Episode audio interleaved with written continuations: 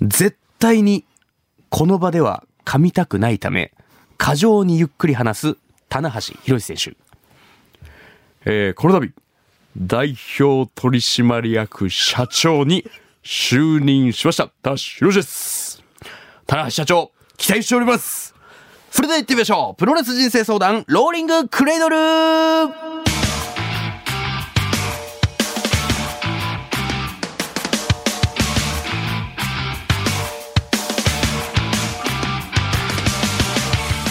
全国3000万人のプロレスファンの皆さんそしてそれ以外の皆さん福岡吉本ザ・ローリング・モンキーの武蔵ですさあこの回が2023年では最後の配信ということで今日はスタジオに僕だけでなくスタッフのですね垂直落下式福田さんがリングインしていただいてよろしくお願いします あどうもよろしくお願いします。よろしくお願いしますごめんなさい、最後が僕になっちゃいまいやした。いや全然いいですよ全然いいですよだからさっきのモノマネね、はいあの、田辺さんが社長になって、 そうですそうですそうですあの、新日本の公式インスタかなんかそでうそうそう、横打ちの、横内のあの朝礼の挨拶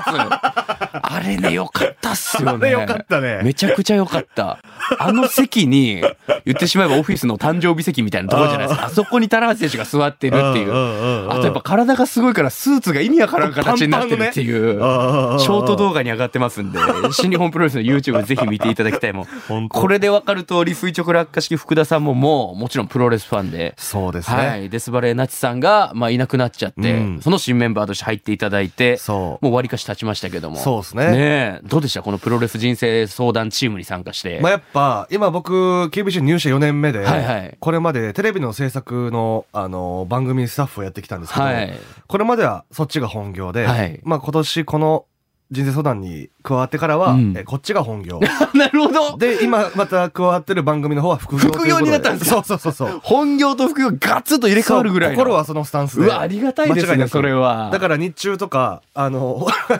あんま言っていく違うかもしれないけど、ここの収録に参加するときとか、はいあとなんか、その土日出てくるときとか、はい本当に変な格好してきたり とか、あとは本当タバコを吸い行く顔して、何食わぬ顔で一階を経由して、違う階段からここに来て収録に臨ん で。なるほどそんな感じトリッでクを自分で作ってそうそうそうそういやありがたいですね。多分まだバレてないうわなるほど まだ聞かないでほしいですね、だからぜひうん、バレてない。副業の方がたまたま忙しいってだけそうそうで。そうさあ、プロレス人生相談チームとしても参加して、僕の本当一つ二つぐらい年が上な、そうだけど二つですかね。 97年生まれ26歳。はい。のもお兄ちゃん的存在、福田さんが今日は一緒にそうです来ていただいているということなんですけども。はいさあ、ということで今回はこれまで、まあ何度も告知をしてきました、ザ・ローリング・モンキー、武蔵のプロレス人生相談、ローリング・クレードル、新春地上波スペシャル、1月1日の深夜0時、だから2日になったタイミングですね、KBC ラジオの方でオンエア、先ほど、その納品が終わったということで、あよいしょりがとうございます。ありがたい BB リカさん、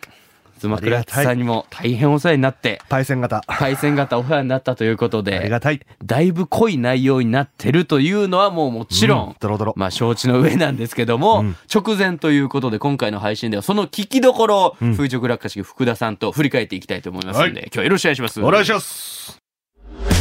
配信2年目突入こぼれる感情と無駄話てんこ盛りの30分ちょいどうもラジオのポッドキャストは Spotify をはじめ各種ポッドキャストアプリなどで配信今年こそ何かしらで受賞します九州大会ですか何で受賞するんですかで受賞しようさあ、ということで改めて、今日はザ・ローリング・モンキー、武蔵とスタッフの垂直落下式、福田さんで、えー新春特番の、えー聞きどころを紹介していこうということですけど、まあ、なんといっても、反響がありました。もちろん、新日本プロレスから、棚橋宏選手、マスター・ワト選手が、緊急参戦ということでね。とんでもない。とんでもないことが起きてますよ、とんでもいない。だって本当にこれ聞いていただいたら分かると思うんですけど、つまくらっちさんがプロデューサーの、あの、棚橋選手とワト選手が来ると、俺にネタばらしする回で、僕涙こぼしてます からね。わけが分からない。あの、急なね、ふとした雑談から入るあの、そうそう8そう分ぐらいのね。そうそうそうマジでまんまと騙されて、それもぜひ聞いていただいて、その、その、やっぱこの選手が、新日本の選手、これまで楊選手とかも出ていただいたりしたことありましたけど、棚橋選手、和藤選手っていう反省会でん、名前を出したあの二人が来てくれるなんて、とんでもない。とね、もう決まったなんて思ってないから、うん僕がリアクションした時にズマクラッツさんは、あの、初めて人が飛んだところを見た。えーっていう。魂が若干口から。口からちょっと抜けそうになってた。それぐらいの選手の方々来ていただいたんですけど、あー。 やばかったね。収録日がなんかいつものスタジオとはまた違う緊張感そうがねありまして、そうねそわそわしてましたもんね、やっぱだっり。てね、うんもういらっしゃって、あれ空港から直接いらっしゃった。そうです、ねし。かもなんか山形から一回羽田来て、羽田から福岡空港来てみたいなスケジュールで、ロングドライブ。ロングドライブ。はるばるこの KBC のね、空のドライブをこのスタジオ目指し来てて。いただいてということで。だってもう、あの日、はい。武蔵くんがどのタイミングでファーストコンタクトがあったのかちょっと、あれだけど、はい。あの、最初1回で不意に俺背中を見てしまって。ああ、なるほど。やってきた瞬もう間。そう。ああちょちょっと待って、声が女性すぎるちょっと待って。やばいやばい。いや本当エにロいって今の声いやそ。出るんや。はってなってあの、わかんないと思うんですけど、ゴリゴリのラガーマンです から、福田さん。は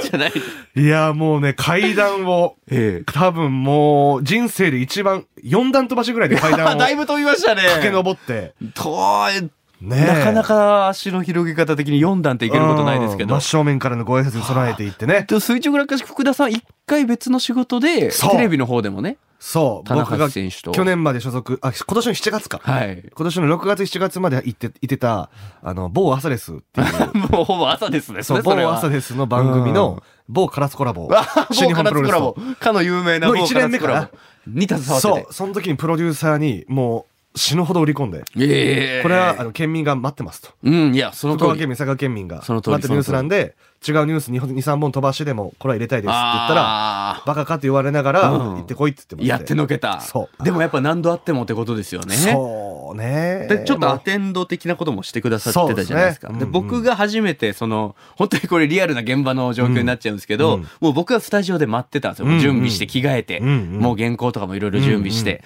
であのスタジオの中で待ってたら、うんその廊下がね扉から見えるわけですけど、うんうんうんうんそこにねあのーちょっと薄いクリーム色のようなジャケットを着たそうそう。胸厚の。胸がもう激熱い棚橋選手がもうやっぱのっそりのっそりうんうんうとん歩いてこられて薄いクリーム入れたね。 そう、薄いクリーム色でした。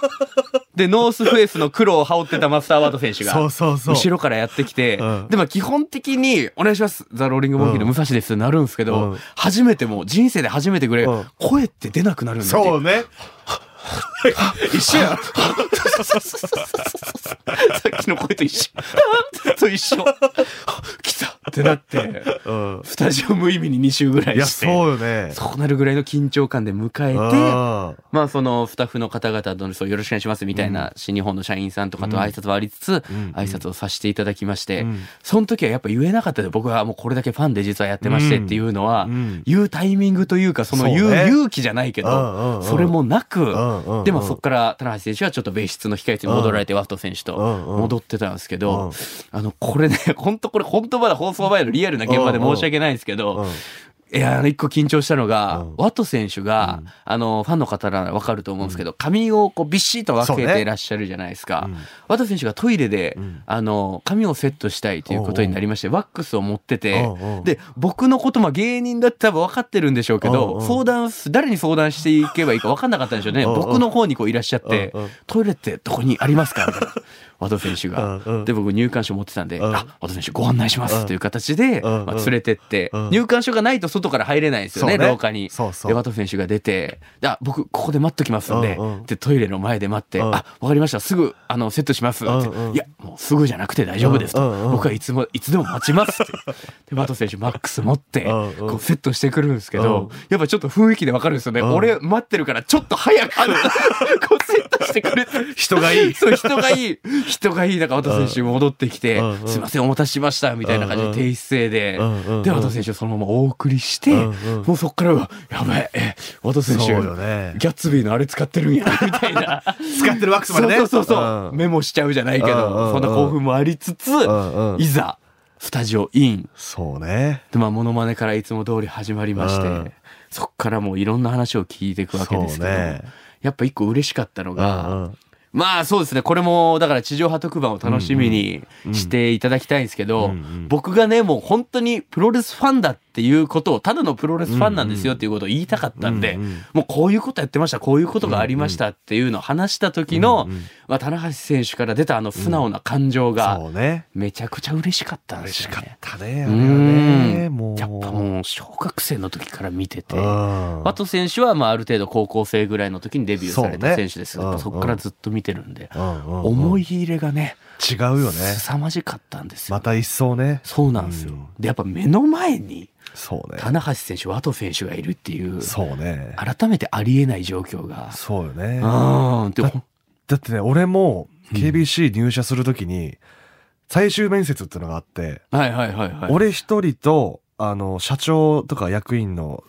々、1対8ぐらいで最後面接が1、対8。そうあって、すごいハンディキャップマッチ。そう、ん本当えぐいハンディキャップマッえチ。ぐいハンディキャップマッチ。そこで、果たして君は、うちで本当に働きたいのかねっていうような、こう、もっとそんな、え優しいよ 優しいけど。いやいやいや、雰囲気的にはでもね。意味合い的にその時に、それこそ俺は、いや、新日本プロレスが好きなんですっていう、うん。あの質問からの答えになってるのがよくわかんないこ とを、マジで最終選考で言って、新日出して、そう。放送してるからそこで、君は本当かねって言われて、はいじゃあ君を試させてもらうよって言われて、ほう聞かれた言葉が、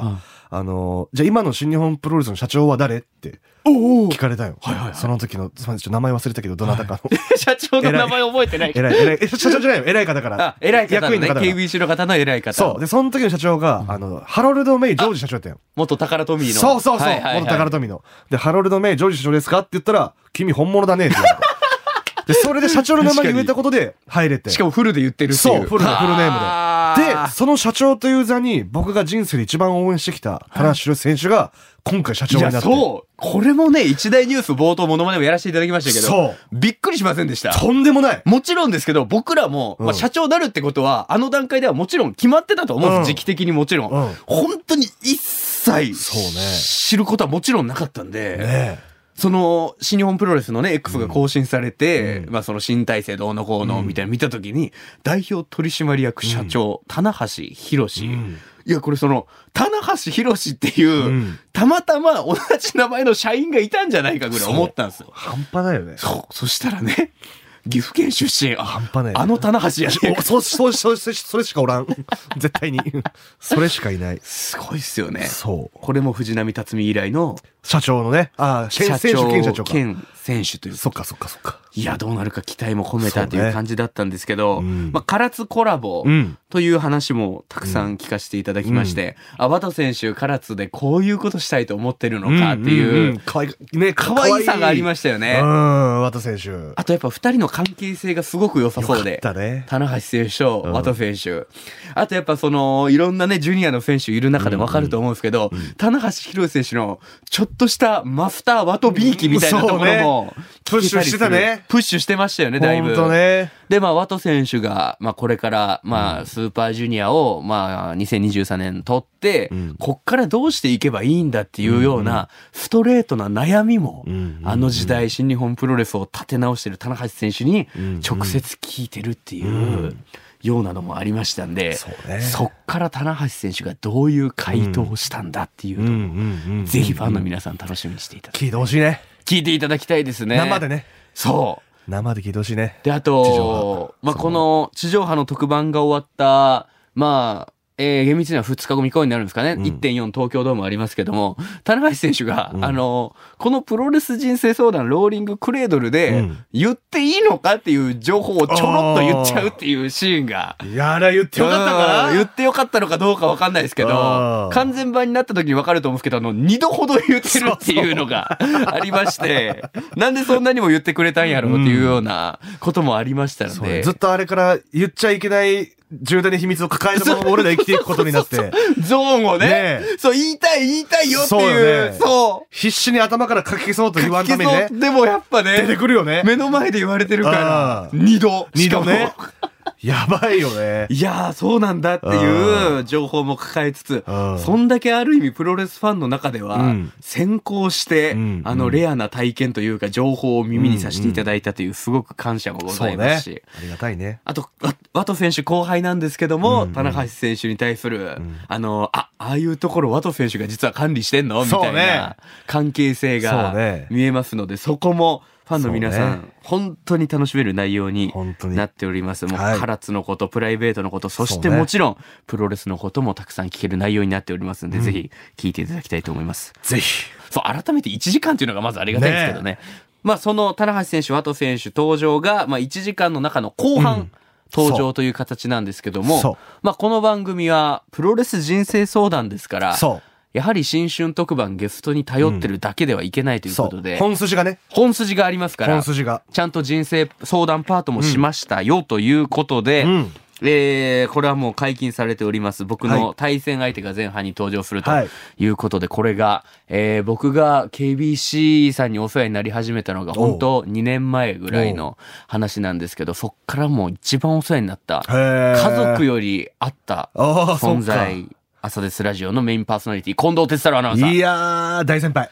大先輩ですよね。ガチの大先輩。福田さんどうなんですか垂直落下式福田さん、コンテンツさんとの関係性みたいなのって。それこそ、はい僕、あの、入社してから、ずっとアサレスのディレクターで、今が副業で知りたかのディレクターやって るんですけど。そうですね。あくまで副業でやってますけそうど。、あのね、アサレスラジオで、報道情報センターっていうコーあナやってーまをすやってもらってやっててますはいはい、それに何度も呼ばれさせてもらって、そうだ、そうだ、そうだそ。う9時台とかの。そうそうはいはいはい。そのあるある時に、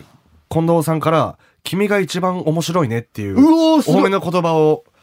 そはじめちゃん差し置いてう。そうそう。 君が一番面白いね。また待ってるよ。ありがたいそうで。す、。。言ってもらってからら本当大好きないや先輩やったんやそれ嬉けしど、俺がさ、ー。はい。この収録、あの、副業で、ちょっと、忙しくて、はいはい。同席できんかったんやん。たまたま副業が忙しくてね。そう、ん副業のこの時中継があって、はい本当は中継投げ出してでもこっちに来たかったんうやんけうどんうんさすがにダ メでうん。いや、確かに。逃げれんくてどっちのなりわいも大事ですそうから。だけどうんこれがどうやったんかっていうのは多分あ、そっか。これコをンテ聞ンいツてくされんるの回は、そそうだ、福田さんはまだ聞けてない状うそ態うかだ。けど皆さんと同じ状態俺も確かに確かに。ワクワクしたいじゃあちょっとじゃあ僕がまあプレゼンじゃないですけおうどおうどんな感じやだっったぱね朝ですラジオとか、まあ、それこそテレビ出てらっしゃった頃もそうですけど、うんやっぱコンテンツさんって、うんどこか偏屈なちょーっと変わりもんおじさんなイメージあるじゃないですか多分そうその人がまずうんどういう悩み抱えてんのよっていううんうんうんなんならもうなんか他人なんか気にしない確かに近藤哲太郎ロードを確かに一人で歩いてるようなコンテンツさんがうん一体どのような悩みを抱えてるんだろうみたいなのあったんですけうどん届いたアンケートがまあリアルへえ悩みあるんコンテンツさん悩みね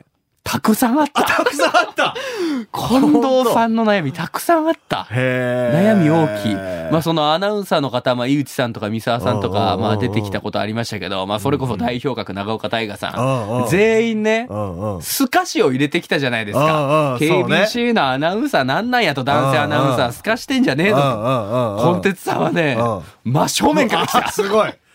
真正面から来たんですよ。王道でありスロング王スタイル道で、そう、王道、本当にそう。へえで、まあ、コンテツさんのその悩み、本当になんていうんですかね、その曲だけのう、まあ結構これまでの男性アナウンサうんうー、んあの、自分のポジションとかうん、うん上にはあの人がいて、あの人がいてっていううん話うんありましたけどうん、うんまたもう一つ規模が大きい、うんうんなんなら僕で解決できんのそれっていうぐらうんうんうい、あの、追い詰められるような、はい特大サイズの悩みがあって、そんなことを、 こうんの地上波とこもぶつ地け上て波ときてかくまれでて。ぶつけてきてくれて、 大丈夫に重くないや大っ丈夫てくれて、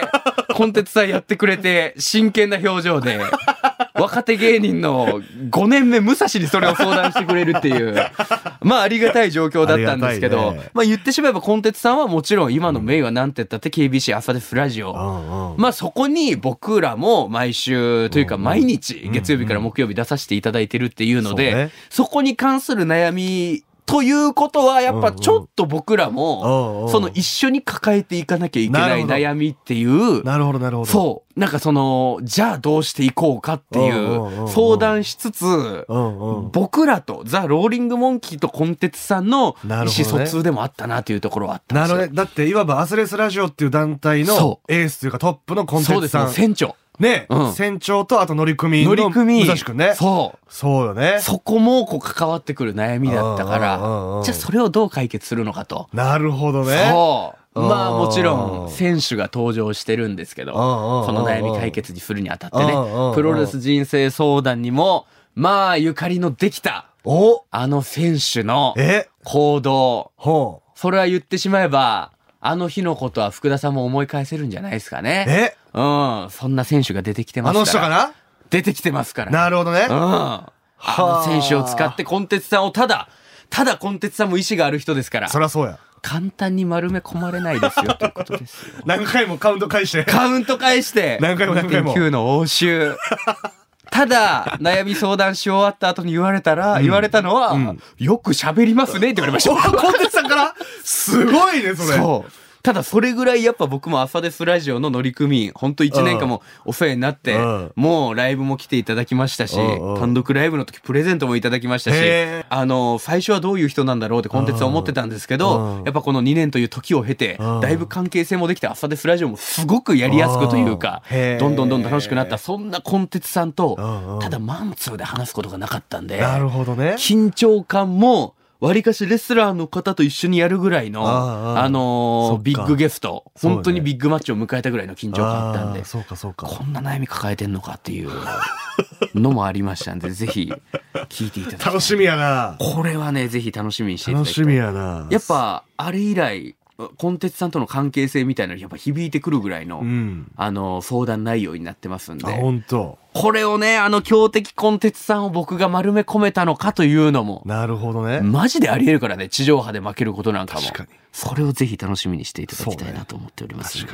もう福田さんもぜひ一緒に、いや、そうね。リスナーの皆さんと楽しんでいただきたい。そう、だけどもう1月1日だけ2日になる二日になった時ってことですよね。夏た年始ね。うそれん。はう。もう多分実家帰ってるんで。あ、ぜひ。そう、家族みんな、親戚いっぱいいるんで。どこでしたっけ、実家。実家は、えっと、城南区梅じゃ林。あ、 ちょ、ちょ、ちょ、うちかかった。梅林で聞いて梅くだ林さい。あたりで。ラジコ入りますから、うんね。ぜひよろしくお町願内いしま放す送ばりに。町内放送場に流していただきたい梅林に、はい本当に、えー、近藤哲太郎アナウンサーの人生相談、そして後半棚橋宏選手マスターワート選手が新日本プロレスから参戦、んとにかく濃厚な60分になっておりますので、んもう最終回の気持ちで聞いていただきたいなと、そう本当に思っております、うん一つの大きな区切りですプロレうスん人生相談、ローリングクレードル地上波特番皆さんぜひぜひ。というか必ず聞いていただきたいと思います。ということで、プロレス人生相談、ローリングクレードル、毎週水曜日夕方5時頃、ポッドキャストでは配信しております。ぜひ、Spotify や Apple Podcast、Amazon Music、Google Podcast などで、過去回もすべて聞けますので、ぜひお耳をお貸しください。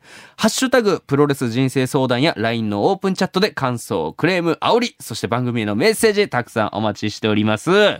さあ、そしてちょっとここでありがたいことに、ちょっと我々からの告知になるんですけども、あらあのーまあ、僕も、おうえープロレス人生相談が本業ですので、あの、副業でお笑い芸人を、うんそうはねい、やらせていただいてるということにしておきましうんょうう。ん全力でもちろんどちらもやってるんですが、うんうんえーザ・ローリング・モンキーというコンビで普段漫才を行っておりまして、えー2024年、えー1月の8日、おう成人の日祝日の月曜日なんですけおどう夜6時からペイペイドームの横のボスイーゾ福岡というビルの7階おう福岡吉本劇場で単独ライブおをうやらせていただくことになりまして単独はい第4回目の単独ライブになるんですけどいいねあのー新ネタおうそして VTR 企画も盛りだくさんの内容になっておりますのえでー、タイトルが「大宴会」ということでいいねもう皆さんと一緒に楽しんでいきたいと思いますんでちょっともう予定に入れときます。あーありがとうございますもう、は福田さんぜひ連絡してくださいそうっすね、マジで。福田さんにも会える可能性がありますから、皆さあん。ーね垂直落下式福田さんにも会える可能性がある。 えー、1月8日月曜日成人の日祝日の夜6時から、吉本福岡劇場でございますんで、ぜひ、1000円なんですよ、チケットが。え安いんです。いいね安いんです。いいね。あのーインディー団体の小中学生チケットぐらいの値段で見れますので。いいね。ぜひよろしくお願いします。いいね僕の SNS、えー連絡していただきましたら、えー置きチケット、取り置きがすぐできますので、最高。ぜひよろしくお願いいたします。はさあ、ということで、もうこれが年内最後の放送ということで、えーまずはもう皆さん、えー、2023年お世話になりました。本当でした。これからもね、プロレス会場とか、もちろん劇場で僕を見かけて声かけてくださったら、プロレス人生相談のステッカーどんどんん配らせていただきますので、これからも番組を、えー続けていくためにも、はい皆さん、ファンの方々のねそ、熱い応援をよろしくお願いいたしおま願いすし。さあ、ということでお送りしてきました、いしえ ー最後の最後に、最後の最後にこれだ。ありがとうございました。あじゃあじゃあじゃあも う、もう、なんか、やり終えたぐらいの気持ちがあるんでしょうね。うん。もう、棚橋はあと来たしっていう、コンテンツも終わったし、マジウケる。まあ、来年からも全力で行っていきますので、2024年もこのポッドキャスト地上波、そしてプロレス会場でもお会いしましょう。はいということで、プロレス人生相談ローリングクレドル、今回は垂直落下式、福田さんとお送りしました。はい2024年、ありがとうございましありがとうございたました。あ愛してますりがとうございました。